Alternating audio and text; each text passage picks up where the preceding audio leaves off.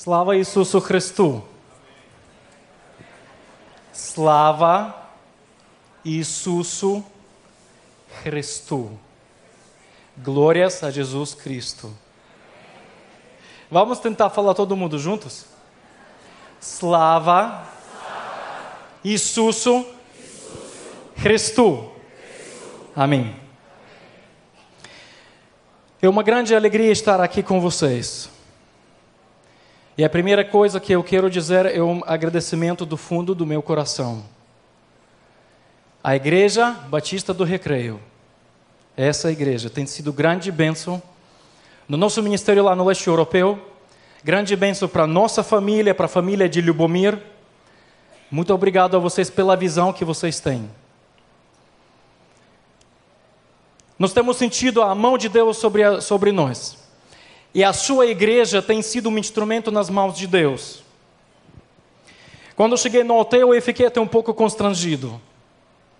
Ficar na frente, a orla, também uma grande benção.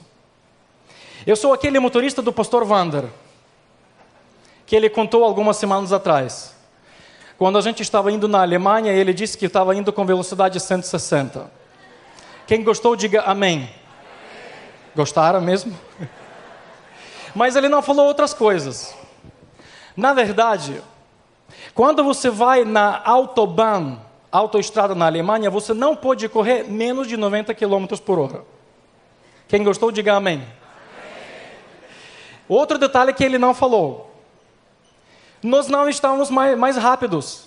A metade dos carros estavam nos passando. Quem gostou, diga amém. Gente, é assim, viu? Mas foi uma grande benção tê-lo. Uh, a gente fez uma viagem e, na verdade, foi um tratamento meu. Ele veio para falar e a gente conversou sobre vários assuntos. E na volta para casa, quando eu deixei ele no aeroporto da Alemanha, em Munique, voltei para casa. Depois de 4 mil quilômetros, na porta do meu, da minha casa, do nosso apartamento, meu carro quebrou.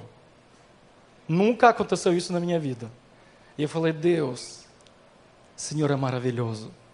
Já pensou a gente parar na autobahn? Será que chegou a hora de vender o carro, trocar o carro? Não sei. Gente, eu quero abrir, vamos abrir juntos essa palavra e vou tentar em poucas palavras que a gente contasse um pouco a nossa experiência. Vamos abrir o livro de Apocalipse, capítulo 3. O livro de Apocalipse, capítulo 3, o sétimo e oitavo versículo. Ao anjo da igreja em Filadélfia, escreva: Estas são as palavras daquele que é santo e verdadeiro, que tem a chave de Davi. O que ele abre, ninguém pode fechar. E o que ele fecha, ninguém pode abrir. Ao longo da minha mensagem, a gente vai voltar mas é tão bom entender que o nosso lar está nos ajudando. É tão bom saber que nós não estamos sozinhos no ministério. E as nossas famílias estão junto conosco. Eu quero mostrar a fotografia, a primeira fotografia. Pera, pera, pera. Essa aqui, isso. É minha esposa Irina, os nossos dois filhos. E olha para essa segunda foto. Eu estou falando certo? Essa aqui. Pastor Wander, ele costuma dizer assim: Olha, Anatolia, quando eu olho para você e olho para ela, me parece que você orou muito. Mas ela orou pouco. Mas, irmãos, claro que tudo isso é brincadeira, mas na verdade, como é bom saber que nós não estamos sozinhos. É tão difícil exercer o ministério sem a nossa família.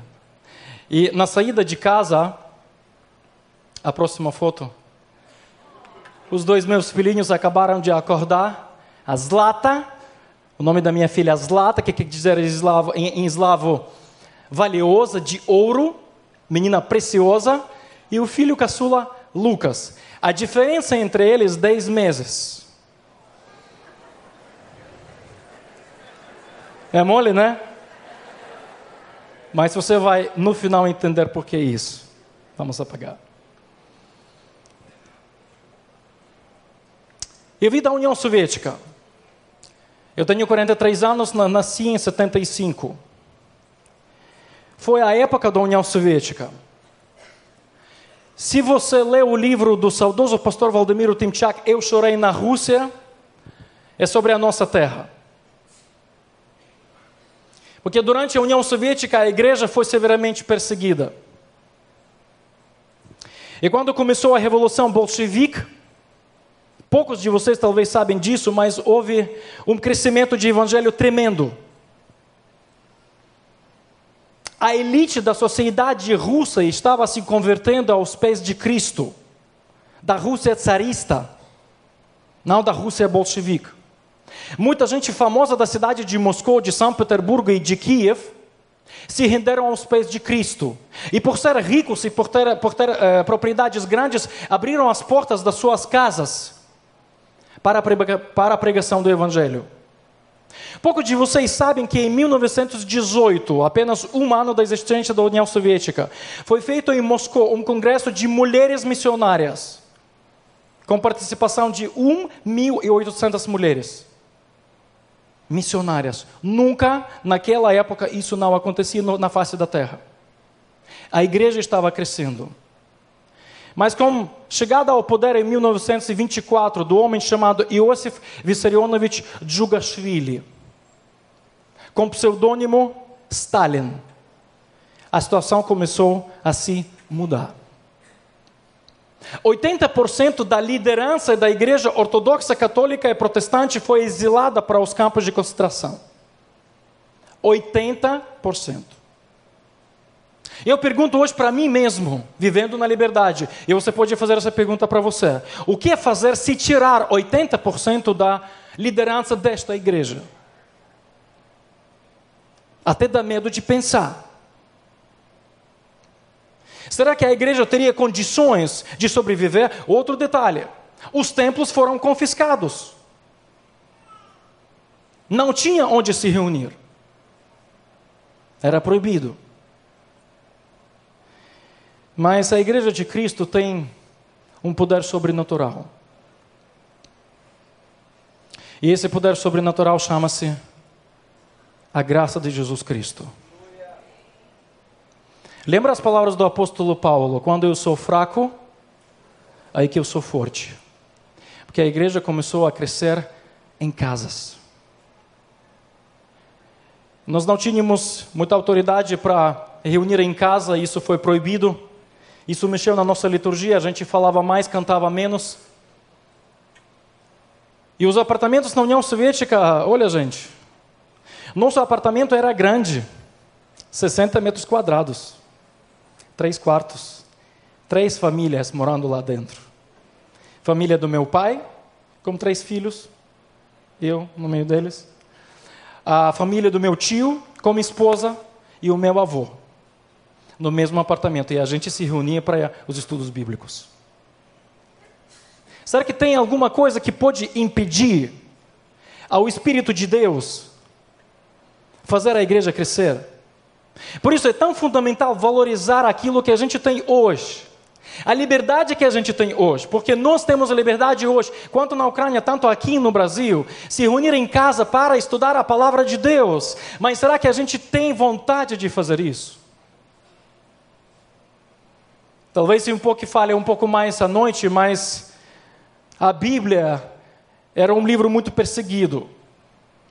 E nos grupos pequenos não tínhamos Bíblias. Se o líder do grupo tinha uma Bíblia, era uma vitória. Geralmente, a palavra era gravada na memória. Às vezes eu faço para mim pergunta, Senhor, quantos versículos sem parar eu posso citar? 10? 20? 50? Ou pelo menos João 3,16, eu sei? Amém? Glória a Deus. Mas será que a gente esquece que a palavra de Deus é um poder de Deus, é uma espada que vai lá no fundo do nosso coração? Gente, por favor, eu falei isso na sexta-feira, estou vou repetindo agora. Valorizem a liberdade que Deus para vocês, que deu para vocês. Estudem a palavra, porque muita gente hoje está pagando o preço pelo fato de não ter palavra. Eu tenho um missionário no país da Ásia Central, a gente tem um missionário cooperado com ele, uma pérola raríssima. Um país fechadíssimo, eu não posso falar muita coisa sobre, sobre ele. Mas dois anos atrás nós o trouxemos para a Ucrânia. E quando a gente saiu do culto, a gente estava com os pastores e o nosso irmão missionário com a gente, e um dos pastores estava com uma bolsinha. E o missionário pergunta: O que tem na sua bolsa? Ele pergunta: Ah, são Bíblias Gideões. Eu sempre distribuo as Bíblias eh, no posto de gasolina, na loja. Sabe o que ele disse? Se assim fosse no meu país, sete anos de cadeia. E se naquela Bíblia tiver o esboço da mensagem, mais 15 anos. Eu fiquei envergonhado com aquilo que eu ouvi. Porque quantas vezes eu não levo a Bíblia sempre comigo? Mas o poder de Deus é muito maior do que a gente entende. E às vezes, ao ponto de vista humano, as portas estão fechadas. Mas nós acabamos de ler na Bíblia, no último livro da Bíblia, Apocalipse, quando Deus está falando o seguinte: quando Ele abre as portas, ninguém fecha. Sim, Ele pode fechar a porta e ninguém vai abrir. Mas quando Ele abre as portas, ninguém fecha. Justamente no anos, na década de 90, quando houve a queda da União Soviética, Deus começou a fazer milagres no leste europeu uma região tão sofrida e tão carente do Evangelho de Cristo. Eu louvo a Deus pela visão da Junta de Missões Mundiais naquela época e agora. E o saudoso pastor Valdemiro ao lado do pastor Fanini, que era na, na época o presidente da Aliança Batista Mundial. Eles começaram a investir em muitos missionários no leste europeu, principalmente na Ucrânia. E pensaram em trazer dois ucranianos para o Brasil, assim como o pastor Wander já falou. Vocês sabem que naqueles 10 anos, cerca de 280 igrejas foram organizadas pelos missionários sustentados por vocês. Só na Ucrânia. E hoje em dia, se a gente calcular todos os países onde nós trabalhamos através dos missionários da terra, mais de 500. Quando Deus abre a porta, ninguém fecha. Mas sabe o que cabe a mim? Entrar na porta. Não é minha tarefa abrir a porta, não é minha competência. A minha responsabilidade é observar portas abertas e portas fechadas. Onde tem portas fechadas por Deus, eu não entro. Mas de onde tem as portas abertas, você tem que entrar. É a minha responsabilidade e é a sua responsabilidade. E a minha pergunta é a seguinte: Você tem entrado nas portas abertas por Deus? Ou você está ficado em você pensando nos seus problemas? Hoje em dia, a nossa junta está mudando um pouco a visão, porque tem vários países na face da terra onde tem povos não alcançados. E a Ucrânia é considerada hoje em dia como a sua parceira, a gente faz muitos projetos juntos. E se falar hoje na Ásia Central, na Ásia Central são cinco países: Uzbequistão, Cazaquistão, Tajiquistão, Kirguistão e Turcomenistão. Cinco estãos. Fronteira com o Afeganistão e com o Irão. No povo que mora lá, menos de 0,01% são os evangélicos. E nós agora estamos visando como alcançar esses povos. Eu vou mostrar uma foto agora, mas ela não pode sair daqui. Olhem para essa foto. Parece nada especial. Tem pessoas sentadas no chão, e alguém ali no fundo falando. Pode fechar. Pode apagar. Obrigado. Essa foto eu recebi uma semana atrás, do nosso missionário. Eu estava indo para cá e queria me preparar para, os encontros, para o encontro com a nossa liderança, para saber como agir. E eu pedi para o nosso missionário enviar mais dados. Ele me enviou alguns nomes e algumas fotografias. Na madrugada seguinte, durante o culto doméstico que eles estavam fazendo às 11 horas da noite. A sua casa foi invadida pela polícia secreta. E os telefones foram confiscados, inclusive com essa fotografia. E eu fiquei na crise. aquela foto que vocês, viu, vocês viram, ninguém poderia ver, principalmente lá naquele lugar. Antes de viajar para cá, eu liguei para aquele irmão. Aliás, eu não posso ligar para lá. Eu escrevi uma mensagem, perguntei, e aí? Ele disse: Olha, Anatoly, por enquanto todo mundo está solto. Mas todos nós fomos fotografados. Toda a literatura que eu tenho em casa foi fotografada. Ele não tem quase nenhuma literatura em casa. E não tem Bíblias. Mas a situação está difícil. E nós agora estamos visando como ajudar a estes irmãos a evangelizarem o seu país. Quando você vê essas notícias, eu queria que você agora olhasse para o seu contexto. Quando eu olho para o Brasil, eu sou de fora. Eu aprendi a amar Brasil, a amar a língua portuguesa e a amar os brasileiros. Sinto saudade de vocês. Na verdade, é a primeira minha viagem nos últimos cinco anos para cá. Mas a gente conhece o que é Lava Jato, conhecemos o que é Fluminense. Não sei por que vocês estão felizes. Está onde Fluminense é agora? Com todo respeito. A gente conhece essas coisas, mas quando olhamos para vocês, com todos os seus problemas, vocês estão pensando sobre inflação. Você sabe que na Ucrânia com a guerra que a Rússia começou contra nós em 2014, a nossa moeda se desvalorizou em 300%. Era 8, agora está em 26. A sua economia é fraca? Quer saber da nossa economia? Visite a nossa terra. Tudo se compara.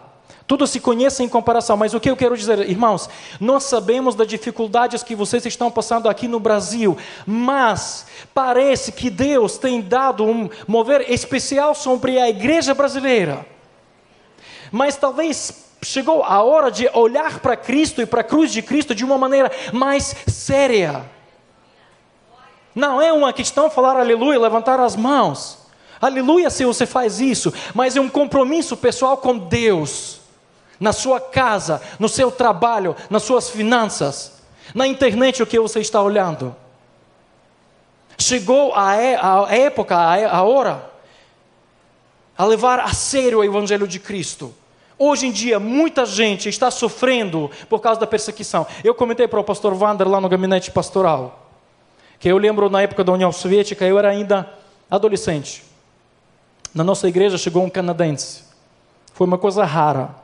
Para chegar e pregar numa igreja na época da União Soviética era uma coisa quase impossível. Mas ele conseguiu porque ele era descendente da Ucrânia, morando no Canadá há mais de 50 anos. Eu lembro a mensagem dele. Quando Petorra, o Alex Petorra pregava lá, lotava a igreja. A igreja sempre era lotada, mas com ele não tinha mais espaço.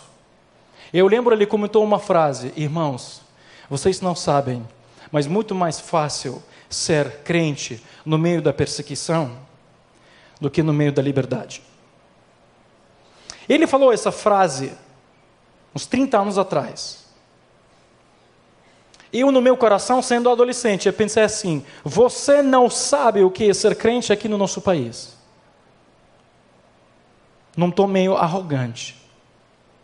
Mas hoje, quando a gente vive numa liberdade há mais de 20 anos, eu entendo. Ele estava certo. Sabe por quê? Porque naquela época não tinha crente meio assim, meio, sabe, nem frio nem quente. Você é ou não é? Porque o preço era muito alto. Não era uma coisa de brincadeira. Ah, hoje vou, amanhã não vou. Não.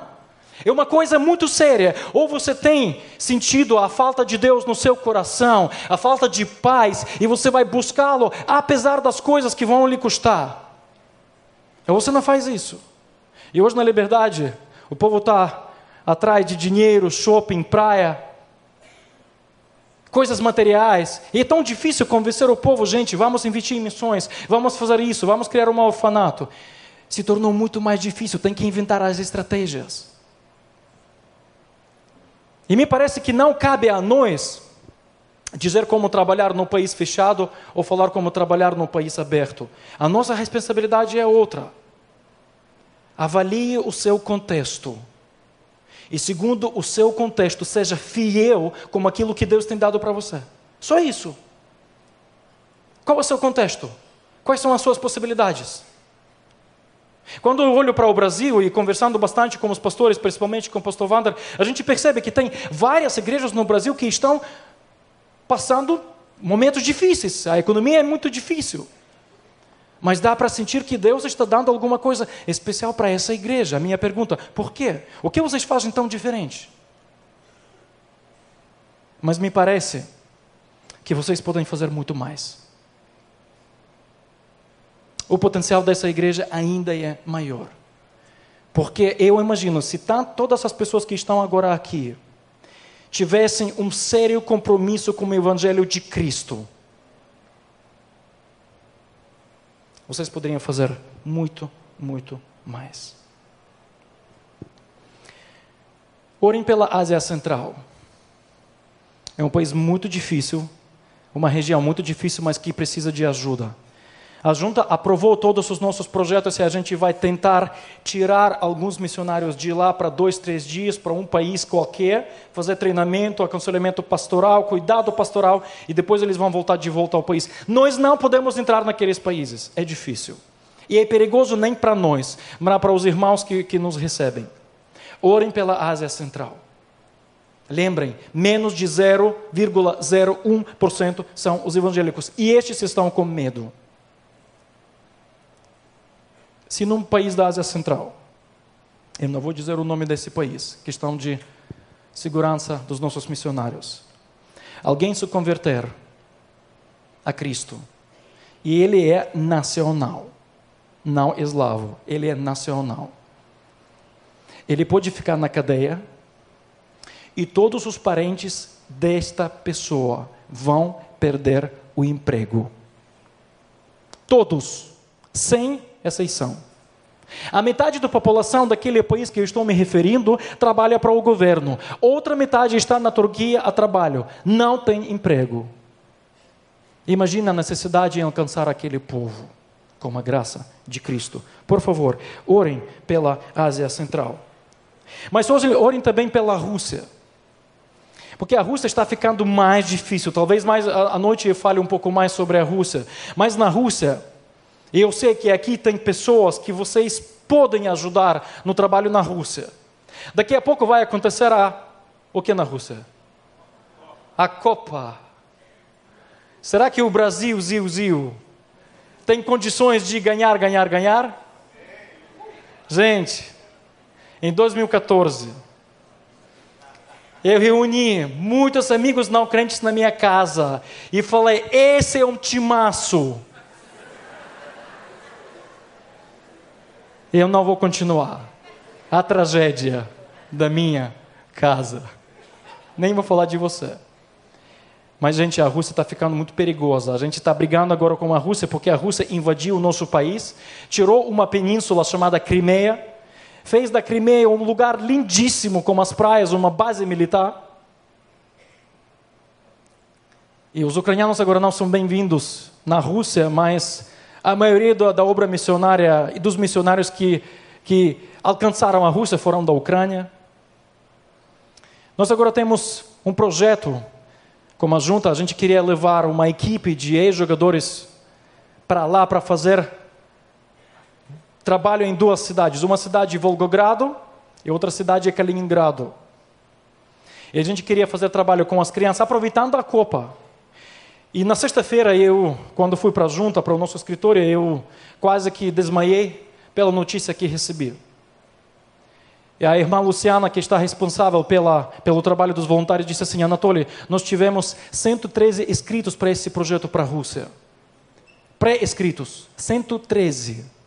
Mas quando foi falado o preço da passagem, todo mundo desistiu sobraram duas mulheres que têm nada a ver com esporte. Eu não falei ainda, pastor Wander, essa notícia para os russos. Se a gente não for para a Copa, porque não tem pessoas, eu não sei se amanhã a gente poderá voltar para este país. E na terça-feira, pastor Alexandre também pediu um encontro, a gente vai ver o que a gente pode fazer. Se porventura Deus lhe deu uma habilidade, uma história, e algumas finanças você pode servir nesse projeto na Rússia. Nós precisamos pelo menos três, cinco pessoas. E nós vamos começar a partir do dia 16 de junho até 2 de julho, durante a Copa, fazer um trabalho esportivo com as crianças no orfanato. A Rússia precisa hoje de Cristo. Outra coisa que a gente está fazendo durante todos esses anos. Tem quanto tempo?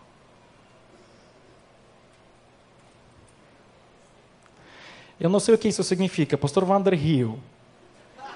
Isso quer dizer que acabe? Manda bala. Manda bala.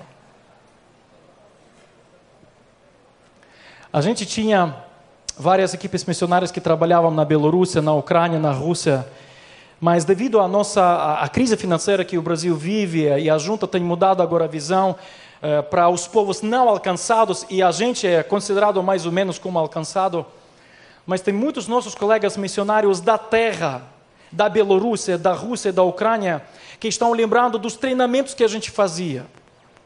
E aqui eu quero agradecer pela visão da Igreja Batista do Recreio, que vocês enviam os seus líderes para os outros lugares. E pastor Wander foi uma das pessoas que foi uma grande bênção usada por Deus lá no leste europeu. Antes de viajar para cá, meu irmão da Bielorrússia me ligou e falou o seguinte: Anatoly, no dia 21, 23 de setembro, a gente vai fazer aquele treinamento de novo. Pastor, é, é, pastor uh, Sayão, de São Paulo, amigo de vocês, é também pastor que se vibra com missões, ele vai para lá, mas esse belorusso diz assim: por favor, traga pastor Vander. Eu nunca vi nos meus 14 anos do ministério lá que alguém pedisse por um pastor. Traga o pastor Wander. Sabe por quê? Eu até hoje lembro uma conferência que os dois homens fizeram na Bielorrússia. Pastor João Emílio, conhecido por vocês, e pastor Wander. Naquele, naquele, encontro participaram mais ou menos 35 nossos missionários da Ucrânia, da Rússia e da Bielorrússia. E os assuntos que foram tocados, questão de família, crise emocional, falta de resultados, eles falaram nesses assuntos, eu vou dizer uma coisa: o homem russo não chora. Mostrar emoção para fora no povo eslavo é sinal de fraqueza. Mas eu vi tanto pastor lá chorando, derramando diante de Deus. Por mim, foi uma das melhores conferências que a gente já fez no leste europeu. Traga pastor Wander. E eu sei que ele está ocupado. Flórida, recreio, agenda fechada. Tem esses três dias: 21, 22 e 23 de setembro. Quem sabe estaremos lá juntos. Eles precisam disso. E é assim, gente. O Evangelho de Cristo apesar das limitações que a gente tem, pela graça de Cristo, está crescendo. Talvez não com esses números que tem aqui, mas quando a Bíblia diz quando uma pessoa está sendo salva pela graça de Cristo, sabe o que o céu faz? O, céu, o que acontece lá nos céus? Uma festa, uma alegria, por causa de uma pessoa. E essa é a nossa história, mas para terminar, e a gente agora vai orar, eu quero dizer que Deus também está mexendo com as nossas vidas, com a nossa vida particular pessoal.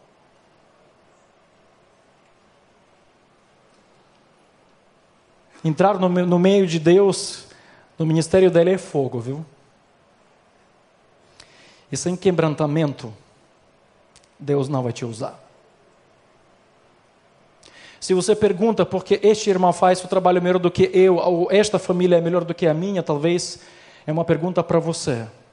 Se você tem compromisso sério com Cristo. Mas quando a gente entra no negócio do Evangelho, isso vai mexer com as nossas famílias. A gente é casado há 13 anos, eu e Irina. Por muitos anos nós não tivemos filhos. Eu lembro, eu lembro alguns momentos quando a Irina, eu acordava de madrugada e ela estava do lado, sentada, chorando. Eu sabia o motivo do choro de uma mulher. Mas eu não sabia o que fazer. Em 2013 nós estivemos aqui no Brasil. Viemos para recreio. Às vezes vocês, irmãos, não imaginam o que Deus pode fazer através de uma igreja local, quando ela se entrega nas mãos de Cristo. Pastor Franco, você está aqui? Franco. Está no Casacap. A esposa dele está aqui? Não. Ele nos levou com Irina para uma célula. A importância da, das células da igreja. Jamais alguém falaria as coisas para nós aqui no, no templo. Mas fomos para uma célula e ali havia casais que todo mundo passou por essa experiência de não ter filhos. Só que quando a gente chegou lá, nós vimos que todo mundo estava com o bebê no colo. E cada um contou a sua história.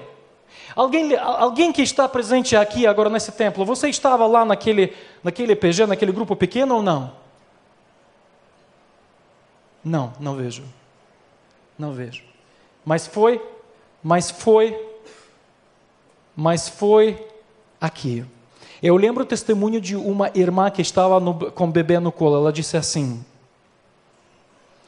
Eu estava muito chateada com Deus. Eu parei de ir à igreja por causa da dor que Deus me deu. Mas no momento eu entendia. Eu vou louvar ao meu Deus no meio da minha dor. Eu vou repetir. Eu vou aprender a agradecer a Deus no meio da minha dor. Foi o momento da nossa cura. Foi o momento da cura de Irina. Porque ao voltar para casa nós entendemos, Deus permitiu que isso acontecesse, então vamos louvar a Ele.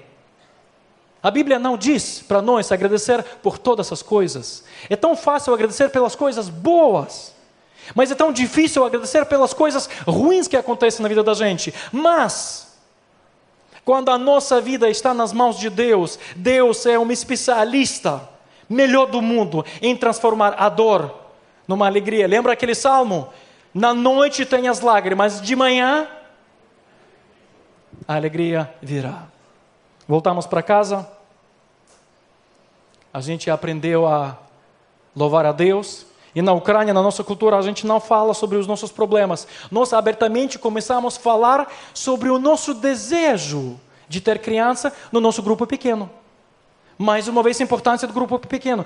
Na igreja, eu tinha vergonha um pouco falar isso, mas no grupo pequeno começamos a falar, e o nosso grupo pequeno, todo mundo com filhos, todo mundo na nossa idade, começaram a nos apoiar, abençoar, orar, Senhor, faça alguma coisa. E depois eu até comecei a pregar, falar sobre isso sem medo. E aí que nós começamos a pensar sobre adoção. Eu nunca queria adotar uma criança. Nunca. Mas começamos a trabalhar a adoção, começamos a preparar alguns documentos, e um dia aconteceu aquilo que eu temia. Ligou para nós um pastor e disse assim: Olha, Anatoly, Irina, tem uma mulher aparentemente perdida. Ela engravidou de um homem que não é seu esposo. O cara que já engravid havia engravidado várias outras mulheres e abandonado. Ela vai dar luz a uma criança daqui a quatro meses. Ela tem medo de dar essa criança para o orfanato. Porque orfanato na Ucrânia, não sei como aqui, só a graça de Cristo. E como a gente tem várias crianças adotivas na nossa casa, nós não podemos pegá-la, porque já acabamos de pegar seis crianças de uma família, de 10 anos até um ano. Não podemos pegar. Mas nós sabemos Aí onde a vem quando você precisa compartilhar a sua dor. Sabemos que vocês adotar, vocês querem adotar uma criança. Eu falei para a Irina, eu não quero me encontrar com aquela mulher. Eu não quero vê-la. Orgulho. Quando você pensa em você. Irina falou, mas eu vou. Eu quero me encontrar com aquela mulher e eu quero ouvir a história dela. Irina foi lá com a esposa do pastor. As três se reuniram. Engraçado. Aquela mulher tem o mesmo nome. Irina. Aquela mulher tem a mesma idade de Irina, da minha esposa, e tem o mesmo grupo de sangue.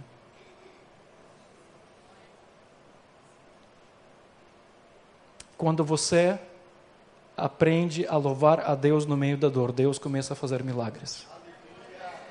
E aquela mulher disse o seguinte: Eu já tenho uma filha de nove anos, mas eu não tenho condições de sustentá-la. A minha mãe que está sustentando a minha criança. E a minha mãe me falou: Se você trouxer mais uma criança, eu vou colocar todo mundo para fora. Você é a sua nova criança e, e, e essa sua filha. Irina falou o seguinte: Nós vamos adotar a tua criança, a gente vai te ajudar. E eu pensei assim: Homem, macho. Pensei assim: Tudo bem, vamos ajudar uma mulher quando ela dar luz a essa criança ela vai repensar, vai amar, vai querer essa criança e pronto, acabou. Nós vamos ajudar aquela mulher. A gente conseguiu o apartamento para ela porque ela estava escondida agora da sua mãe. E a gente esperando setembro chegar. Só que dois meses antes, dormir em casa tranquilamente, seis da manhã, o telefone toca. É aquela mulher. Irina pegou o telefone e lá, com palavrão, com tudo, dores de barriga aqui embaixo. Irina falou: pega um táxi já vá para o hospital. Depois de 30 minutos, nasce uma menina. Um quilo, 600 gramas. Vou mostrar essa foto aqui para vocês. Tem uma foto ali de criança, isso aqui. Nasceu essa criança. Sabe qual foi o primeiro pensamento quando eu recebi naquela manhã? Eu falei, assim, pensei assim, puxa vida, eu gosto de dormir até nove horas. Será que isso vai acabar? Sabe o que é isso? Egoísmo. Sabe o que é egoísmo? Quando você pensa em você e você ignora aquilo que Deus quer fazer através da sua vida, começando da sua família. É egoísmo puro. Deus nunca vai usar uma pessoa egoísta que pensa só em si mesmo. Deus quer usar as pessoas quebrantadas. E eu fiquei de joelhos e falei: Senhor, me perdoa, vamos fazer a tua vontade. Fomos para lá, ela deu luz para a criança. A criança foi levada para a natalidade. Fomos para o médico porque a mãe da criança, a Irina, estava uh, sendo medicada. E o médico disse assim: Olha, ela tem pouca chance de sobreviver a probabilidade de morte dela é 40 vezes mais do que de uma criança normal. Ela pode ficar cega. Ela pode ter problema de pulmão. Ela nasceu muito cedo. Ela pode ter problemas. Sabe o que pensei? Senhor, nós vamos abraçar essa causa até final. E depois de duas semanas, a médica ligou para nós e disse assim: todo dia a gente ia para lá, comprava pacote de, de medicamentos para dar para a criança. Quando fomos para lá, a médica disse: Olha, essa menina é lutadora. A gente pensava que ela ia sair apenas em 40 dias, ela saiu em 14. Parece que ela quer ir no seu lar. Só que pela lei ucraniana a gente não tinha ainda autoridade para pegar essa criança pelos documentos porque primeiro a criança quando nasce desse jeito e a mãe não quer ficar com uma criança, ela tem que passar pelo orfanato. Mas a gente pegou logo a criança. A mãe saiu com a criança, foi a primeira e a única vez que eu vi aquela mãe. Ela saiu com uma criança, Irina pegou a criança, nós sentamos juntos no carro. Irina estava atrás, a criança estava atrás, e a mãe estava do meu lado aqui, e eu falei para ela, Irina. E ela chorando. Não, você tem certeza que você não quer ficar com essa criança? E ela chorando. Eu falei, eu quero te agradecer por duas coisas. Primeiro, que você não abortou ela. O seu aparente erro se tornou bênção para nós. Segundo, eu quero te agradecer pelo fato que você não deu essa criança para o orfanato. Porque orfanato na Ucrânia é uma coisa muito triste. Nós oramos, abençoamos e pegamos essa criança. A próxima foto, gente. Chegamos em casa. Cinco minutos em casa, a gente pegou Zlata. E a gente agradeceu a Deus por aquilo que Deus fez em nossas vidas. O meu egoísmo foi quebrado. Começa criancinha. Por isso a gente deu o nome dela Zlata de ouro valiosa, preciosa. E Deus começou a fazer milagres em nossas vidas. Nós demoramos um ano e meio para oficializar os documentos, porque o juiz queria 5 mil dólares de propina. Nós falamos: não. Nós vamos batalhar legalmente. Demorou. Mas Deus guardou a vida dela em tudo. Irmãos, por que eu estou dizendo tudo isso?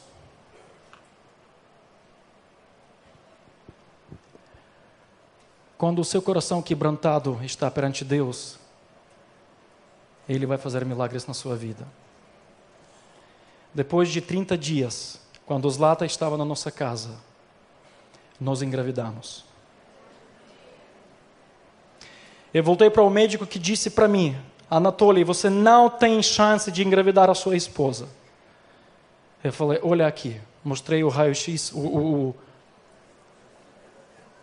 Não sei como é. Ultrassom. Sabe o que ele falou?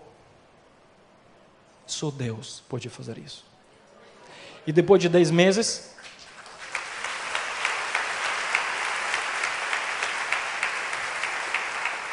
depois de, seis, depois de dez meses nasceu Lucas. Só que, como a Irina ficou grávida e ela também não estava pronta para engravidar, a menina Zlata ficou aos meus cuidados e eu me tornei babá da, da, da Zlata. Acordando de madrugada, sabe quantas vezes?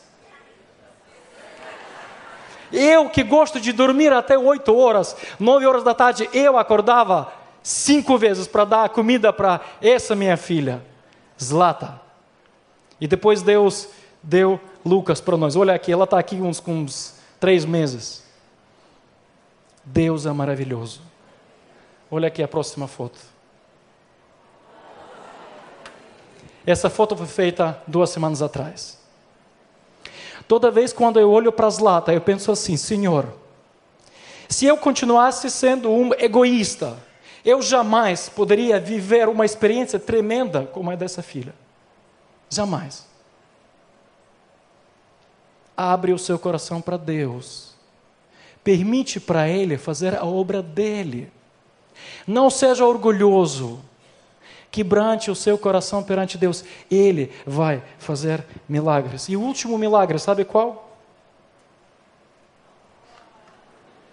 Nos engravidamos de novo.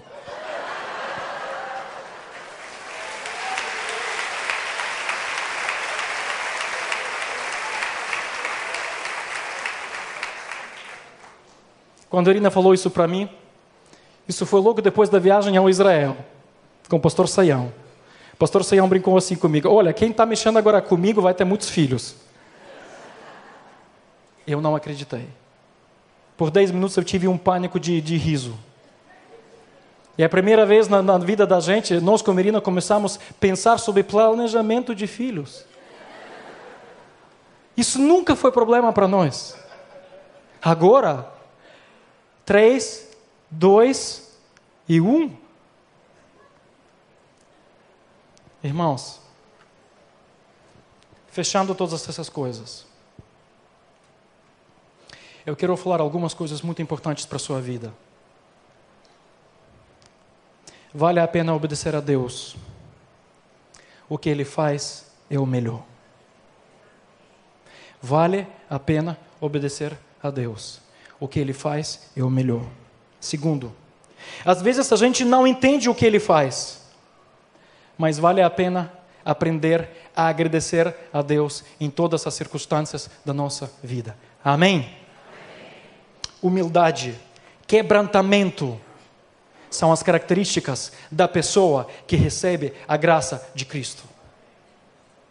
O orgulhoso tem um oponente muito sério chamado Deus. E quarto, vocês não são obrigados a fazer o que a gente fez é um chamado. Mas sabe o que você deve fazer? Aquilo que Deus quer que você faça. Faça a vontade de Deus na sua vida e você vai ver a grandeza do poder de Deus em sua vida e na vida dos outros. Amém.